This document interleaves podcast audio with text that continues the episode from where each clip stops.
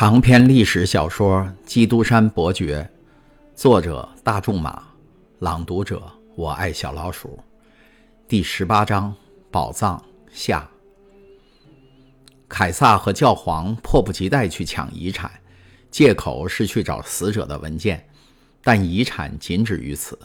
即斯帕达在一小片纸上写道：“吾将吾之库藏及书籍赠与吾所钟爱之职。”其中有五只金角祈祷书一本，盼其能善为保存，借此其爱书之留念。抢夺遗产者四处寻找，仔仔细细地翻看了那本祈祷书，又把家具都翻来覆去地查看了一遍。他们不由得都大吃一惊，原来这位以富有闻名的叔父斯巴达，实际上却是一位最可怜的叔父。说到财宝。除了那些在图书馆和实验室里的科学珍品以外，别的一点都没有。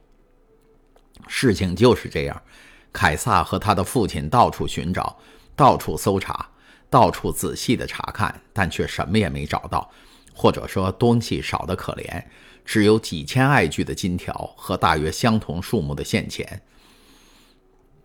不过侄子在他断气以前，还来得及对他的妻子说过一句话。仔细在我叔父的文件里找，里面有真正的遗嘱。他们又去寻找，甚至比那两位尊严的继承人找的还彻底，但仍然是毫无结果。王府后面有两座宫殿和一个葡萄园，但当时不动产还不那么值钱，不能满足教皇和他儿子的胃口。这两座宫殿和那葡萄园仍归家族所有。光阴似水流过，亚历山大六世死了。是中毒死的，你知道那是怎么错杀了的？凯撒也同时中了毒，不过他的皮肤并没有变成蛇皮的颜色，毒药只使他的皮肤起了很多斑点，像蒙上了一张老虎皮一样。于是他被迫离开罗马，在一次经历史所学家所遗忘的夜间的小战斗中，被人莫名其妙地打死了。在教皇去世和他的儿子被放逐以后。大家以为斯帕达这一族又要像他们当红衣主教那个时代那样发达起来了，但事实却并不如此。斯帕达这一族人依旧只是勉强过得去。这桩黑暗的事件始终被笼罩在迷雾中。一般的谣传是，那政治手腕比他父亲高强的凯撒已从教皇那儿夺了两位红衣主教的财产带走了。我说两位。是指还有那位红衣主教罗斯皮格里奥塞，他由于事先毫无准备，所以完全被抢光了。讲到这里为止，法利亚打断自己的话头说：“你一定觉得这非常荒唐吧？”“哦，我的朋友。”唐泰斯说道，“正相反，我好像是在读一本最有趣的故事，请你说下去吧。”我继续说下去。斯帕达这家族的人开始习惯于这种平庸的生活了。许多年又过去了，在他们后代之中，有的当了军人，有的当了外交家，有的当了教师，有的成了银行家，有的发了财，有的破了产。我现在要讲的是这个家族的最后一位，就是斯巴达伯爵。我当过他的秘书，常常听到他抱怨，说他的爵位和他的财产太不相称。我就劝他把全部财产都变成定期存款，他照办了。因此，收入就增加了一倍。那本著名的祈祷书仍由这个家族的人保存着，现在已归伯爵所有。这是由父传子、子传孙一路传下来的。由于所找到的遗嘱上有那么一句话，所以它变成了一件真正的传家宝。族里的人都带着迷信的崇敬之感，把它好好的保存着。这本书上的大写字母都是用金银彩色写成的。全书都是美丽的哥特体的文字，由于包金的缘故，分量很重，所以每到大的日子，总得由一个仆人把它捧到红衣主教面前。那各种各样的文件，有诏书、契约、公文等，这一切都藏在档案柜里。从那被毒死的红衣主教开始，一直传下来，全族人的文件都在这里了。我也像我以前的那二十位。侍仆、管家和秘书一样，把那庞大的文件堆又查看了一遍。虽说我经过了最认真仔细的研究，但结果还是一场空。我把布奇亚那个家族人的历史详详细细地读了一遍，甚至还把它写成了一部书。唯一的目的就是想研究出他们有没有因红衣主教凯撒·斯巴达的死而增加了任何财富。但我发现他们只得了他的同难人红衣主教罗斯皮格里斯奥塞的产业。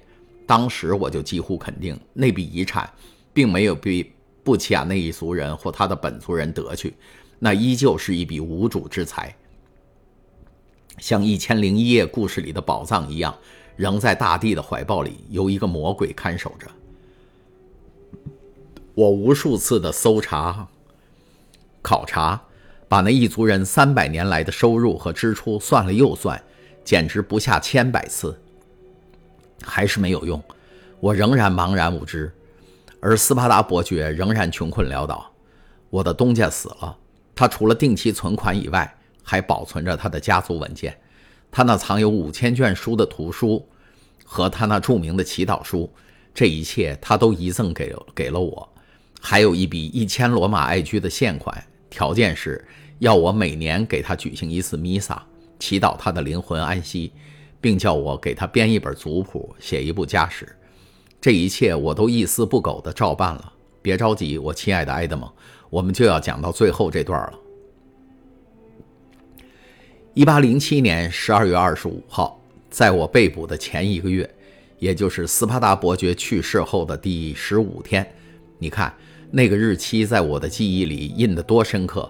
我一边整理文件，一边把这些读过千百次的东西又看了一遍。因为那座宫殿已卖给了一个陌生人，我就要离开罗马去定居在佛罗伦萨。同时准备带走我所有的一万两千里佛，我的藏书和那本著名的祈祷书。由于长时间的翻阅这些资料，我感到疲倦极了，加之午餐又吃得太饱，所以我竟用手垫着头睡过去了。那时约莫下午三点钟，当我醒来的时候，时钟正敲六点。我抬起头来，四周是一片黑暗。我拉铃叫人拿灯来，但没有人来，我就决定自己去弄一个。这原是一种哲学家的脾气，但这时我是非这样做不可了。我用一手拿着一支蜡烛，由于我的火柴盒子已经空了，一手去摸索一片纸，想拿它到壁炉的余火里去点燃。我担心在黑暗之中用掉的是一张有价值的纸，所以我迟疑了一会儿，然后想到，在那本著名的祈祷书里，我曾见过一张因年代久远而发黄了的纸片。这张纸片几世纪来。都被人当作书签用，只是由于世代子孙尊重遗物，所以还把它保存在那儿。那本祈祷书就在我身边的桌子上。我摸索了一会儿，找到了那张纸，把它扭成一条，摁到江西的火焰上面，点燃了它。但在我的手指底下，像施了魔法似的，当那火苗窜起的时候，只见纸上现出了淡黄色的字迹。我吓了一跳。赶紧把那张纸抓在手里，扑灭了火，直接点燃了那支小蜡烛，然后带着难以表达的激动心情，摊开了那张扭皱了的纸。我发觉那上面的字是用神秘的银显墨水写的，只有拿到火上去烘才会显现出来。那张纸有三分之一多一点已经被火烧掉了，剩下的就是你今天早晨的那张碎纸片。把它再念一遍吧，唐泰斯。读过以后，我再把那些残破的句子和互不连贯的意义给你补充上。法利亚洋洋得意地把那张纸交给了唐泰斯，后者这次又把下列这些铁锈色的字句读了一遍。现在，神父说：“再念一念这张纸。”说着，他把第二张纸给了唐泰斯，那上面也有一些残缺的句子。艾德蒙读着。法利亚用兴奋的目光注视着他。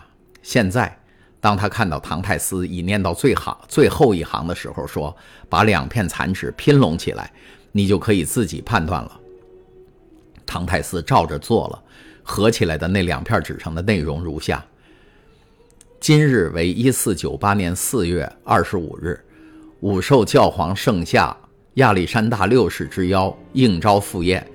恐彼或不满于吾捐献之所献之款，而望成为吾之继承人，则将令吾与红衣主教凯普勒拉及宾铁弗格里奥归于同一之命运，彼二人系被毒死者。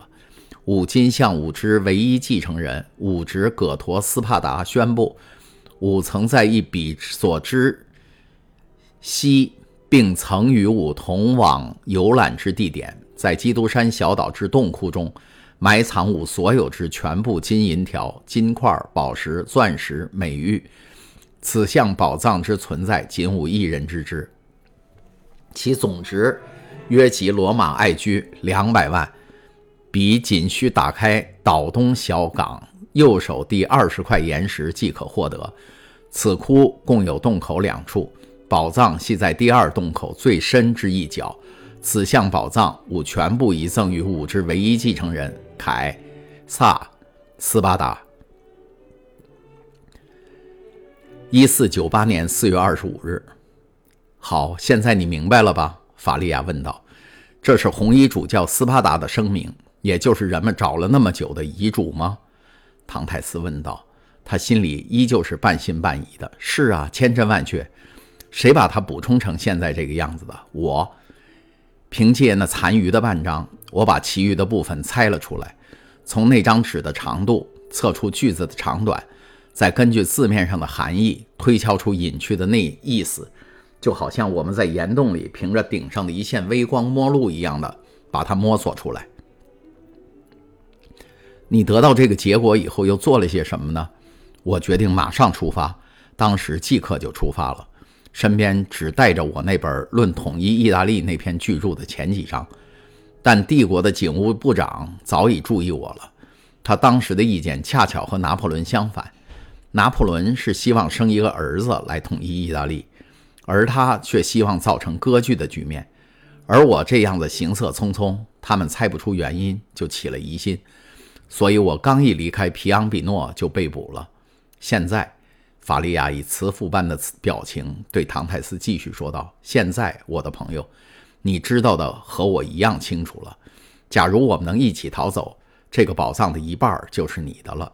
假如我死在这儿，你一个人逃出去，那么就全归你了。”可是，唐泰斯吞吞吐吐地问道：“这个宝藏除了我们以外？”难道世界上就没有更合法的主人了吗？没有了，没有了。这方面你放心好了，那个家族已经绝后了。再说，最后一代的斯巴达伯爵又指定我为他的继承人，把这本有象征意义的祈祷书遗赠给了我。他把这本书里所有的一切都遗赠了给我。不要紧，不要紧，放心好了。假如我们得到了这笔财富，我们大可问心无愧地享用它。你说这个宝藏价值两百万罗马爱居，照我们的钱算，约等于一千三百万爱居。不可能！唐泰斯被这个天文数字吓得叫出了声。不可能？为什么？神父问道。斯巴达家族人是十五世纪最古老、最强盛的家族之一，而在当时没有金融交易和工业，所以积攒那些金银珠宝并不为奇。就是在当今。也有些罗马家族几乎都快饿死了，可他们还有价值百万的钻石珠宝，那是当做传家宝，世代传下来的，他们是不能动用的。爱德蒙仿佛是在做梦，他时而怀疑，时而兴奋。我把这个秘密对你保守了这么久，法利亚继续说道，只是为了我要考验一下你这个人，然后让你大吃一惊。要是在我的病没有再发作以前，我们就逃了出去。我会把你带到基督山岛去的。现在，他长叹了一声，又说：“是要你带我到那儿去了。”哎，唐太斯，你还没谢谢我呢。这个宝藏是属于你的，我亲爱的朋友。”唐太斯答道，“而且只属于你一个人，我没有任何权利，我又不是你的亲人。你是我的儿子呀，唐太斯。”神父喊道，“你是我囚禁生活中的儿子。”我的职业决定了我只能过独身生活。上帝派你来抚慰我，来抚慰我这个不能做父亲的人和不能得到自由的囚徒。说着，法利亚就把他那条还能动的手臂向年轻人伸去，后者扑上去抱住他的脖子，哭了起来。刚才您听到的是由我爱小老鼠播讲的长篇历史小说《基督山伯爵》第十八章“宝藏”下。请继续收听第十九章，第三次发病上。